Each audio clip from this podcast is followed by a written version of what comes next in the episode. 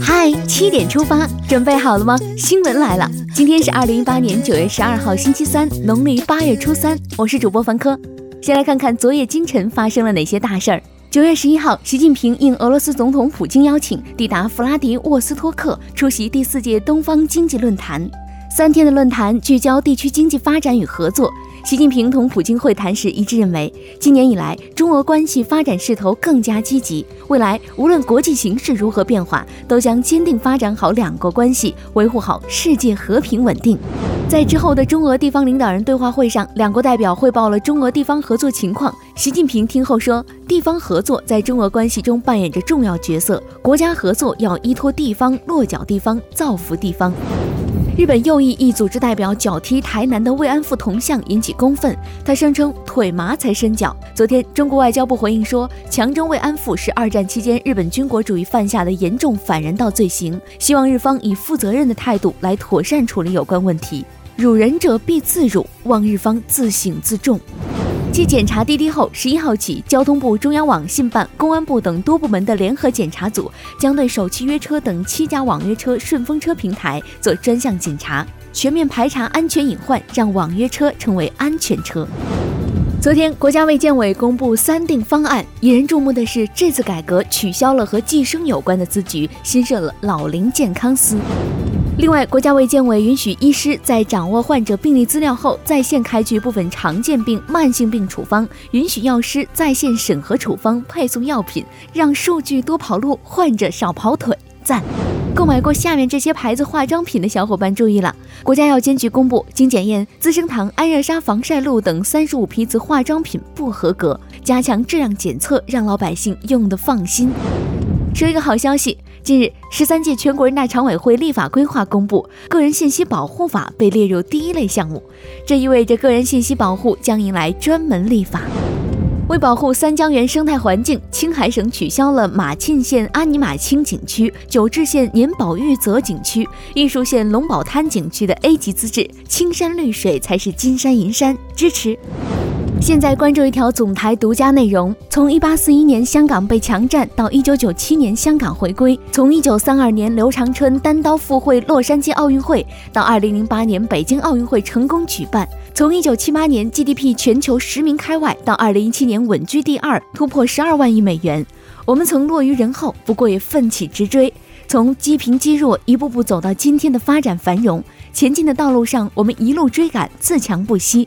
中央广播电视总台央广网最新推出短视频《一路奔跑》，一百一十秒见证四十年中国变迁。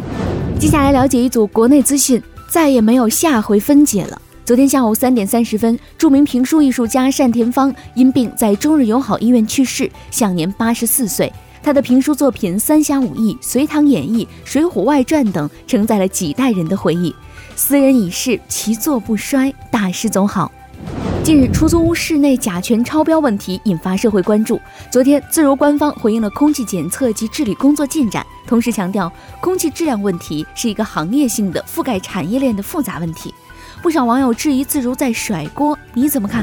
针对杭州某网红和母亲遛狗不牵绳，造成孕妇先兆早产的事件，当地警方昨天通报称，已基本查清陈某一故意伤害他人身体的违法行为，母亲施某华因涉嫌阻碍执行职务已被行政拘留，犬只涉违规饲养将被没收。只有颜值没有德行的狂奔，红得快，凉得更快。北京的小伙伴们注意了，今天起，北京五千多辆公交车能刷微信买票了，享受和一卡通普通卡相同的乘车优惠，和一卡通同步还能享受优惠，方便。受台风山竹和百里佳影响，广铁集团决定暂停发售九月十七号至十八号广深港及杭深高铁、广深及广珠城际所有本线列车以及粤湘两地始发前往上述方向的列车车票，同时暂停发售九月十三号至十四号海南环岛高铁车票。有出行计划的朋友，提前做好安排。又是别人家的学校。近日，河南许昌学院在迎新过程中，考虑到部分女生搬运行李比较困难，便找来吊机给高楼层女生调运行李。宿管阿姨还在每一层楼道帮忙接行李。这个学校的学生太幸福了。为了感恩无偿捐献的血液，挽救了早年重度贫血妈妈的生命，二十一岁的中国国家男子旱地冰球队队员陈宗杰，大学三年里献血二十一次。他说：“只要我能献血，就会一直坚持下去。捐献可再生的血液，挽救不能重来的生命。”棒！让我们把目光转向国际。美国白宫近日发表声明说，总统特朗普签署法令，将1962年对古巴实施的贸易禁运措施延长一年。十一号，阿富汗东部的南格哈尔省发生自杀式炸弹袭击，造成至少五人死亡，三十人受伤。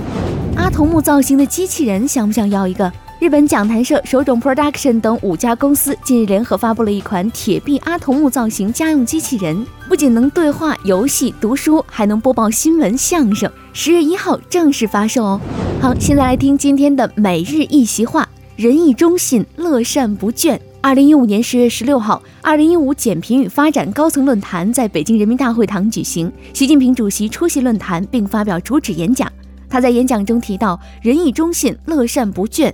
中国人民历来重友谊、负责任、讲信义。中华文化历来具有扶贫济困、乐善好施、助人为乐的优良传统。仁义忠信、乐善不倦出自《孟子·告子上》，原文为：“仁义忠信、乐善不倦，此天爵也；公卿大夫，此人爵也。”意思是说，仁义忠信，不知疲倦地做好事，这种美好的品德是天然的爵位；而公卿大夫，这是人授予的爵位。最后进入今天的每日话题：整容低龄化。高中一个班，几乎所有单眼皮女生全割了双眼皮。我们班一共三十二个人，以前是单眼皮的女生几乎全都割了双眼皮，有几个男生也去割了。现在班里单眼皮只剩下七八个人。成都高二学生小曾说，今年暑假他也终于去割了双眼皮，完成了一个心愿。据了解，今年暑假期间，不仅割双眼皮手术火爆，隆鼻、削下巴等整容手术也受到学生群体的青睐。有的是孩子要求进行整容，有的是家长主动带孩子去整容。近年来，整容逐渐呈现低龄化的趋势。有的人觉得整容要趁早，人人都有追逐美的权利；而有的人则表示认为这体现了社会审美的焦虑感。对此你怎么看？会让自己的孩子去整容吗？来留言区发表你的高见，还有可能会在今天的节目里出现哟。好了，今天的七点出发就到这里，我们明天再见。